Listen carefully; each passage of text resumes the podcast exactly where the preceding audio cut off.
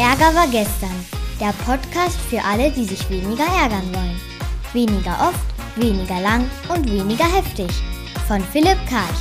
Das ist übrigens mein Papa. Los geht's!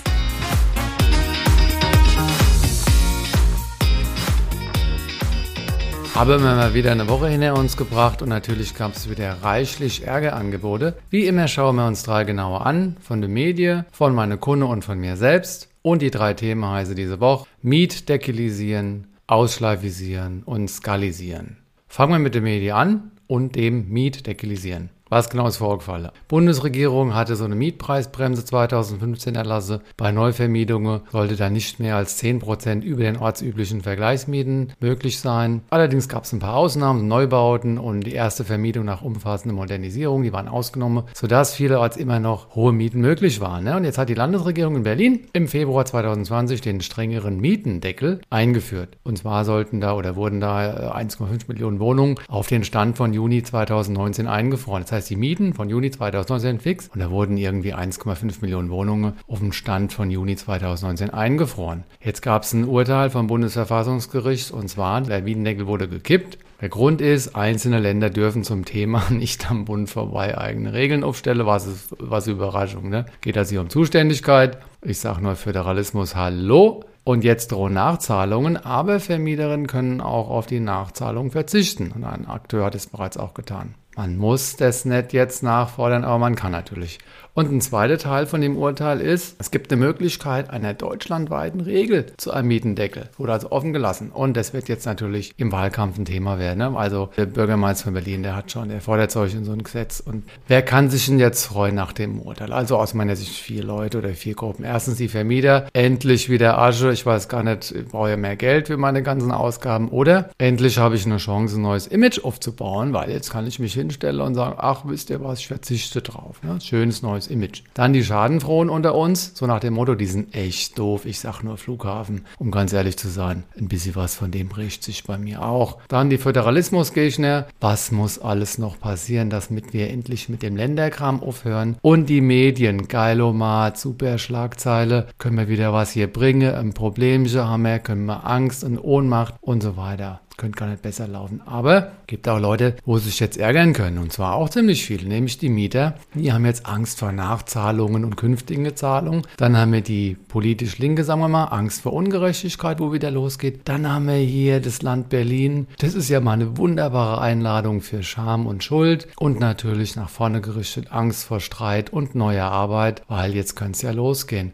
Der Bund könnte auch Angst bekommen, nämlich Angst vor Arbeit. Jetzt muss man ein neues Bundesgesetz machen vielleicht. Manche Manche Parteien werden jetzt Angst haben, nämlich Angst vor Einfluss auf Wahlergebnis. Das könnte ein ganz unliebsames Thema sein. Und Angst vor Arbeit. Und natürlich auch die normalen Menschen können sich ärgern. Zu denen möchte ich mich jetzt hier auch mal erzählen, nämlich warum dieser Aktionismus, warum diese unnötige Unsicherheit. Was kann man da jetzt machen, wenn man sich ärgert? Natürlich hier unser Anti-Ärger-Modell mit dem Deeskalieren und Analysieren und so weiter. Ich gehe das jetzt nicht im Einzelnen durch, weil das Thema viel zu komplex ist. Aber ganz kurz mal Konfliktursache angeguckt. Also, was ist das Ziel, wo hier nicht erreicht worden ist? Ist eine klare und gerechte Regelung. Und da sind wir schon bei den Bedürfnissen. Es geht nämlich hier um Sicherheit, Berechenbarkeit, Gerechtigkeit und so weiter. Man könnte hier auch überlegen, Glaubenssatzkonflikt, nämlich was ist gerecht? Ist der Mietendeckel gerecht oder ist die, die freie Preisung gerecht? Da wird es unterschiedliche Zugänge geben und keiner kann sagen, so ist es, sondern nur so finde ich das. Und man könnte auch einen Haltungskonflikt vermuten, nämlich haben wir hier ein Miteinander, wo es ums Gemeinwohl geht, oder ist es eher ein Gegeneinander? Ne? Also begegnen wir uns hier als Freunde, Freundinnen und Kooperation Kooperationspartner oder eher als Instrumente. Also du scheiß Mieter kommst bei mir rein, ich krieg dein Geld und ich mach's Notdürftigste oder so eher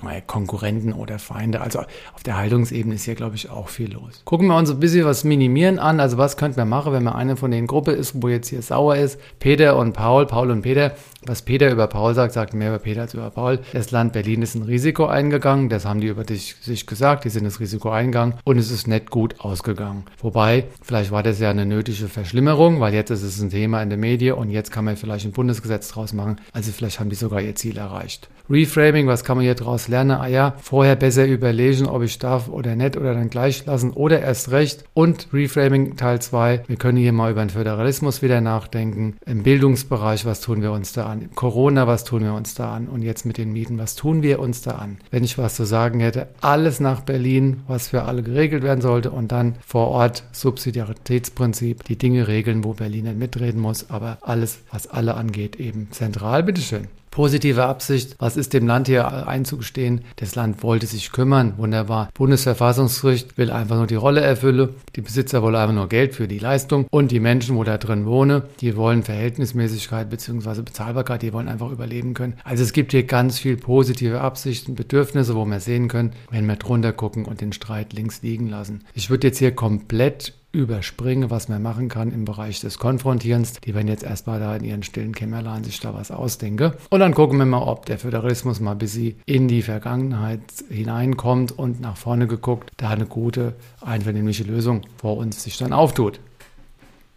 Ich komme zum zweiten Thema. Also ich hatte einen Kunden, das ist ein Erwachsener und der, dessen oder deren Vater unterstellt immer noch, dass die Person lange schläft. Also ist ein recht ein kleines Thema, aber stell dir vor, du triffst deine Eltern und die sagen immer noch, warum schläfst du so lange am Wochenende oder, oder was auch immer. Ne? Und dabei schläfst du gar nicht lang. Und der Kunde, die Kundin hat sich jetzt also hierüber geärgert, der Vater soll es lassen. Ne? Was machen wir, wenn wir uns weniger ärgern wollen? Ist doch klar, wir gehen die fünf Schritte vom Anti-Ärger-Modell durch. Das heißt, erstmal deeskalieren, dann analysieren, dann minimieren, dann konfrontieren und schließlich positionieren. Fangen wir mit dem Deeskalieren an. Was kann die gute Frau machen, wenn sie sich da ärgert über den Vater? Also erstmal einmal einatmen und zwar ganz langsam und ganz tief. Dabei die Klappe halten und zwar ein bis zwei Sekunden, aber nicht so lang, ja, weil wenn du es zu lang machst, dann denkt ja dein Vater wieder, das wäre okay. Also ganz kurz innegehalten und dann ein Anger setzen. Ja, ein Anger setzen mit dem Gesicht zum Beispiel, ne, dass du ein bisschen komisch guckst, oder mit dem Körper, dass du vielleicht deine Hand hebst oder irgendwas, oder ein diplomatischer Satz. Ne, ein diplomatischer Satz könnte sein, du, ich merke gerade, mich stört was, ich würde das nachher mal ansprechen. Warum so einen Satz bringe, damit der andere nicht denkt, du wärst einverstanden. Das haben wir ja schon mal gehabt. Jetzt haben wir das gemacht, gehen wir zur zweiten Phase über haben wir halt jetzt erfolgreich deeskaliert und jetzt ist die Frage, was ist das für ein Ärgerangebot? Was ist das für eine Konfliktursache? Es ist ein Zielkonflikt. Ja, der alte Babsack soll den Satz einfach lassen, der soll einfach den nicht denken oder nicht sprechen, was auch immer. Was liegt drunter im Bedürfniskonflikt? Ich will Wahrnehmung und Wertschätzung. Als, als ich bin ja kein Kind mehr, ich bin jetzt noch die Tochter oder der Sohn, aber ich möchte respektiert werden, ich möchte meinen Frieden haben, ich möchte nicht immer auf diesen implizierten Vorwurf, schlaf doch nicht so lang, reagieren müssen. Ich will den aber nicht hören. Ja? Sicherlich ist das auch ein Haltung Beziehungskonflikt, nämlich oben und unten. Das ist immer noch Eltern-Kind-Verhältnis, das ist nicht auf Augenhöhe. Wenn wir jetzt verstanden haben, was vorgefallen ist, gehen wir über zur Phase 3, dem Minimieren, um unseren Ärger schön klein zu machen. Es geht hierbei um Köpfchearbeit, ne? also um Neubetrachtung oder Neubewertung. Mit anderen Worten, was hat der Ärger über den anderen mit mir selber zu tun? Der andere ist nämlich immer nur ein Spiegel von unserer eigenen Unzulänglichkeit. Ihr wisst schon, Arsch, Engel und SEK und so, ne? Spiegeln, Erlaube und Können und so. Könnt ihr alles nachlesen in der kostenfreien Anti-Ärger-App. Einfach Anti-Ärger-App googeln und los geht's. Na, hier im Podcast gehen wir jetzt nicht alle neuen Azure-Minimierungsstrategien durch, sondern nur die, wo im konkreten Fall passen. Also, Peter und Paul, ne, der Vater ist in der späten Lebensphase wahrscheinlich mit vielleicht wenig Affinität für Selbstreflexion und Veränderungsbereitschaft. Also lasst den Müll einfach bei ihm. Ja, das ist einer, wo nicht mehr an sich arbeiten will. Peter und Paul, was Peter über Paul sagt, sagt mehr über Peter als über Paul. Ja, was der Vater über meinen Schlafen sagt, sagt nichts über mich, sagt nur was über ihn, nämlich ich bin ignorant. Reframing was lerne ich hier, wenn mich dieser Satz des Vaters noch ärgert? Ja, wahrscheinlich gebe ich dem noch zu viel Macht. Mein Gott, ich bin jetzt über 30 Jahre alt und mein Vater haut so einen scheiß Satz raus und ich kriege so scheiß Beklemmung. Das, ist, das ist doch gut, dass ich merke, dass ich meinem Vater noch so viel Macht gebe, weil jetzt kann ich anfangen mit dem Abnabelungsprozess, der noch nicht vonstatten gegangen ist. Ne? Also irgendwie hänge ich da noch dran in so einer Bedürftigkeit, was auch immer der hat noch gemacht. Und das zweite ist Sprachlosigkeit. Offensichtlich bin ich noch auf dem Mundqualle, ich bin perplex, ich schaffe es noch nicht, für mich einzustehen. So, jetzt kann man wieder sagen, das ist doof, der Vater ist doof, oder ich kann sagen, eigentlich ist es doof, dass ich noch so doof bin und jetzt kann ich das umdrehen und das ist Reframing. Ich kann sagen, Gott sei Dank habe ich mich heute mit meinem Vater wieder geärgert, weil ich bin noch nicht so weit, dass ich wie eine erwachsene Frau, wie ein erwachsener Mann für mich einstehe. Gut, dass mir das hier passiert, weil das kenne ich ja in anderen Lebensbereichen auch, dass ich zu lange den Mund halte. Also danke, Vater, dass du gerade hier so ein Arsch bist, weil du bist eigentlich mein Arschengel. Heute beginnt der Ausbruch aus der selbstverschuldeten Unmündigkeit. Positive Absicht, jetzt geht es um Einfühlung. Warum macht mein Vater das? Was ist ein guter Grund? Naja, der hat vielleicht Angst, dass ich im Leben scheitere. Vielleicht hat er Angst, dass ich Hartz IV bekomme, was auch immer. Und er denkt, die Leute, wo früh aufstehen, ja, Sachsen-Anhalt, Land der Frühaufsteher, die, dass die eher im Leben zurechtkommen. Das könnte ja sein Glaubenssatz sein. Darunter liegt Liebe und Fürsorge. Vielleicht will er einfach nur wahrgenommen werden, vielleicht hört ihm keiner mehr zu und wenn er mir so einen Vorwurf macht, dann kriegt er meine Aufmerksamkeit. Vielleicht ist er auch einfach nur, hat er sehr gefrustet und dann will er diesen Frust umleiten. Das heißt, der, der sucht eigentlich Frieden. Entwicklungsquadrat, der haut raus, was für ihn gut ist. Ne? Das ist frei und selbstfürsorglich. Wie oft halte ich mich zurück, wenn Leute was tun, wo ich nicht gut finde? Und The Work abschließend, eigene Unterstellungen. Wo bin ich denn schon mal so gewesen, dass ich nicht gefragt habe, nicht geprüft habe, ob sich was verändert hat, sondern wo ich einfach nur dem anderen was unerstellt habe. Also auch hier wieder die Spiegelfunktion. Wenn nach dieser Arbeit immer noch Ärger da ist, wenn es nicht gereicht hat, wenn so eine Art Restärger noch da ist, ne, wo dich ärgern, du, was kannst du dann machen? Jetzt kommen wir in Phase 4 und jetzt geht es nicht mehr um stille Kopfarbeit, ne, beim Kopf rummache, sondern um Kommunikation nach außen. Es geht um Worte, wo du ins Gesicht von dem anderen reinspreche tust. Ne? Wir gucken uns jetzt also an, wie du dich zur Wehr setzen kannst. Und dafür haben wir im Anti-Ärger-Modell genau drei Techniken, wo wir nacheinander anwenden, quasi eskalieren, falls nötig. Und das hängt ja immer vom anderen ab. Wenn der gleich kooperiert, toleriert, hat er es einfach. Dafür muss er nur über Bedürfnisse und Gefühle reden können. Wenn er mehr so unwillig ist und Bock auf Widrigkeiten hat, kein Thema, wir sind vorbereitet. Zunächst fangen wir immer schön sanft an. Oder wie ich gern sage, weich und stark zugleich. Also mit GFK, gewaltfreie Kommunikation am Rosenberg. Wenn das nicht geht, dann kontern wir schlagfertig und wenn das auch nicht funktionieren tut, dann gibt es noch den Neandertaler hinterher, wenn wir schön nonverbal irritieren tun. Aber der Reihe nach. Also erstmal GFK, sachlich aufklären mit GFK. Was könnten wir da jetzt jetzt machen. Ne? Man könnte zum Vater sagen, du, ich will mal Rückmeldung geben. Du sprichst jetzt über das Schlafen am Wochenende, das kannst du bei mir lassen. Ja, da würde ich, also, weil wenn du drüber sprichst, ich merke, das ist ein unschönes Gefühl für mich, ein bisschen Ärger, ein bisschen, ein bisschen traurig und so. Weil ein Bedürfnis ist so, meinen Frieden auch zu haben und wahrgenommen zu werden als erwachsene Person. Also wenn es recht wäre, ja, einfach mal das Kläppchen halte und das für dich behalten. Ne?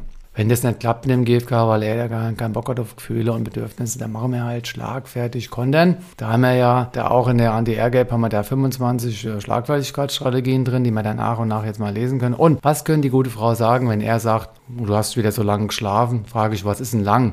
Ja, also ich versachliche. Oder der sagt, hier hast du lange geschlafen, sagst du, ja, mit Freude in der Stimme und Liebe im Gesicht. Oder danke, einfach nur Danke sagen. Oder der Typ sagt halt, wie lange hast du geschlafen? Sagst du, wie lange hast du eigentlich geschlafen? Einfach ablenken. Oder der sagt, wie lange hast du geschlafen? Oder du hast zu angeschlafen. Sagst du, welche Gefühle hast du das, wenn du das sagst? Hast du Angst, dass ich mein Leben nicht auf die Reihe kriege oder was? Oder wann wäre früh genug für dich? Oder für alle? 8 Uhr, 8 Uhr 10, 8 Uhr 11. Das ist so ein bisschen ins Lächerliche ziehst, aber immer liebevoll. Also nicht verbisse und nicht grantig. Oder soll ich mich beim nächsten Mal melden, wenn ich aufgewacht bin? Ne? Dass du es weißt. Also ich rufe dich jetzt immer an. Ich rufe dich so lange an, bis du zu mir sagst, ruf mich nicht mehr an. Das heißt eigentlich, die negative Energie, die von dem anderen kommt, die gebe ich ihm einfach zurück. Mit der Schlagfertigkeit wenn der sachliche Aufklär mit der GfK vorher nicht. Wenn das auch nicht geht, ne? wenn, wenn, der, wenn der alte Babsack hier zu schlagfertig ist, dann können wir noch nonverbal irritieren. Da können wir zum Beispiel einfrieren. Ne? Der sagt den Satz und wir gucken einfach, als wären wir tot, aber wir gucken genau in die Augen. Und der kontrastiert fangen an zu lachen, obwohl uns gar nicht zum Lachen zumute ist. Oder wir ignorieren es einfach. Wir holen ein Taschentuch raus, holen, mal den Rotz aus der Nase raus,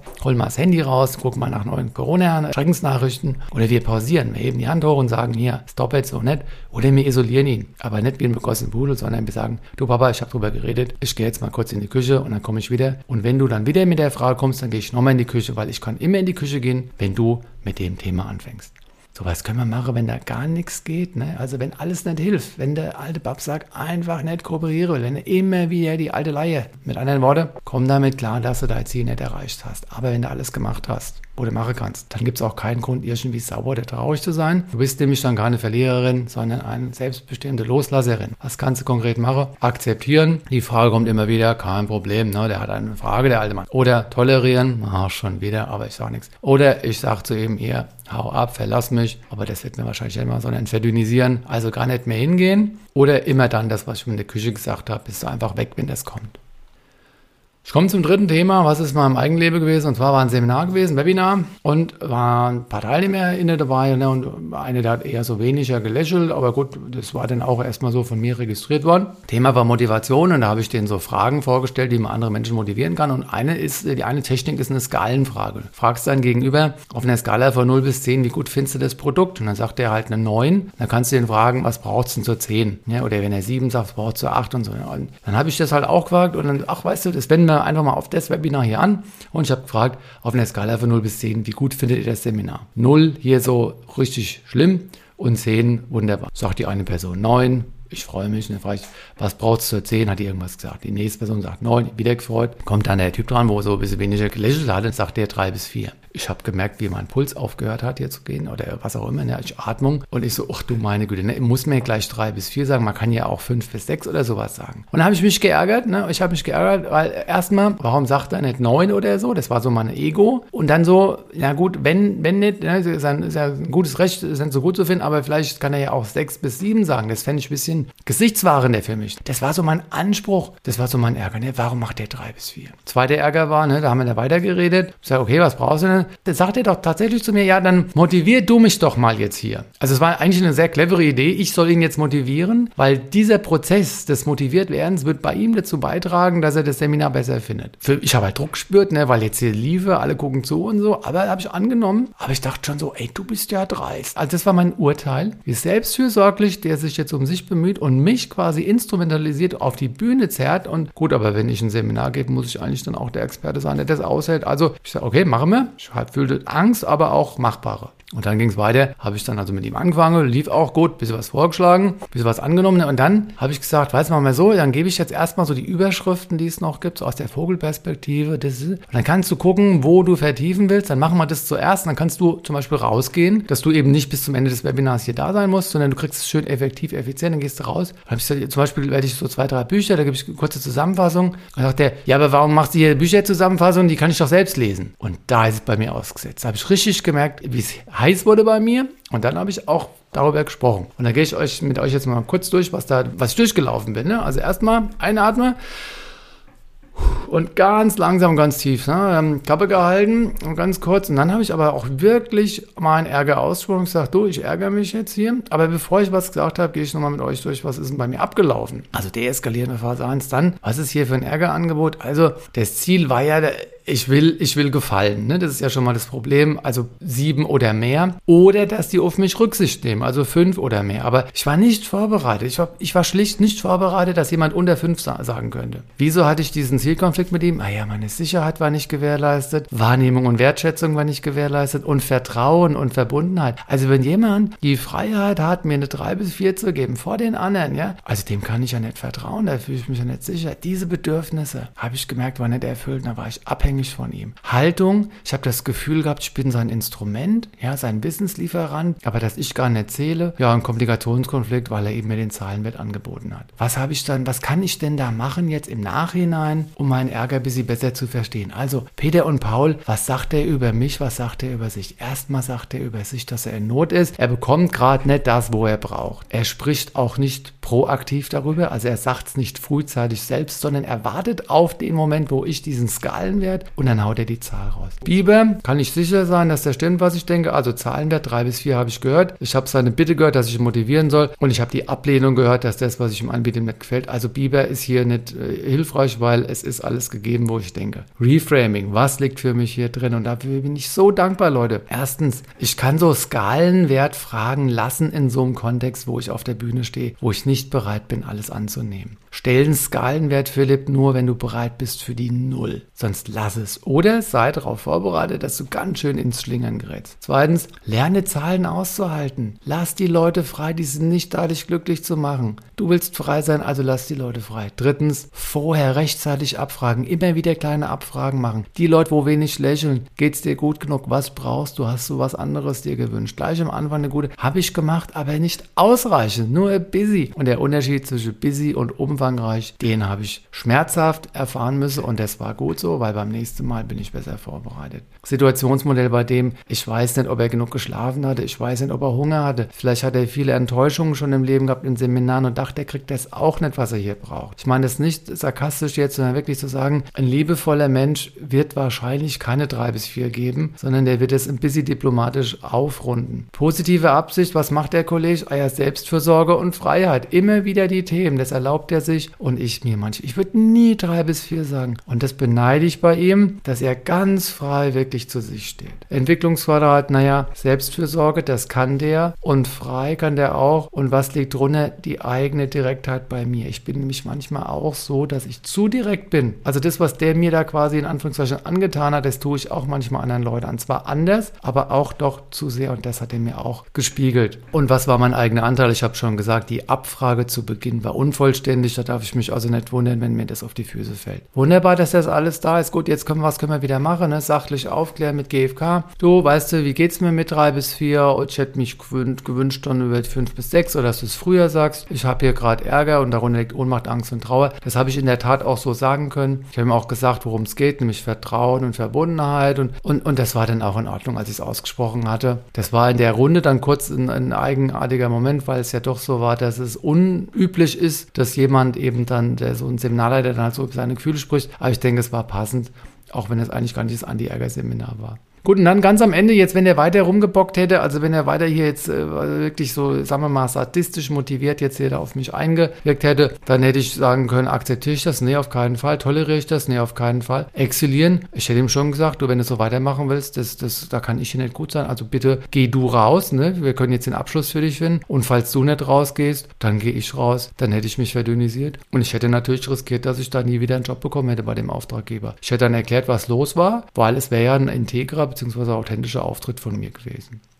Damit komme ich zum Ende für diese Woche. Wir haben uns angeguckt, drei Fälle des Mietdekilisieren. Was passiert, wenn du als Land eine Entscheidung triffst, als Bundesland und später äh, feststellst, dass du ja gar nicht zuständig warst, du hast deine Kompetenz überschritten. Ist das unter dem Strich gewollt gewesen oder ist das ein Unfall? Was lernst du daraus? An das Thema Ausschlafisieren. Was machst du, wenn dein Vater mit 150, äh, du bist also 98 und der ist 150 und er sagt immer noch, hier, du schläfst ja zu lange, obwohl du es gar nicht tust, selbst wenn. Und das dritte war das Skalisieren, wenn du als Dienstleister auf der Bühne Bühne einen Skalenwert fragst, ne, du holst dir ganz aktiv Feedback ein und dann gibt dir jemand eine 3 bis 4 von der 10. Also der sagt dir eigentlich mangelhaft, wie gehst du damit um? Damit komme ich zum Schluss. Ich wünsche euch wieder eine ärgerarme Woche und wir hören uns nächste Woche wieder. Bis dahin. Das war eine neue Folge von Ärger war gestern, dem Podcast von Philipp Karch. Hat dir die Folge gefallen? Ärgerst du dich jetzt weniger oder ärgerst du dich jetzt sogar noch mehr? Der Podcast geht auf jeden Fall weiter. Und wenn du magst, bist du wieder dabei. Bis dahin, viel Spaß mit all den Ärgerangeboten.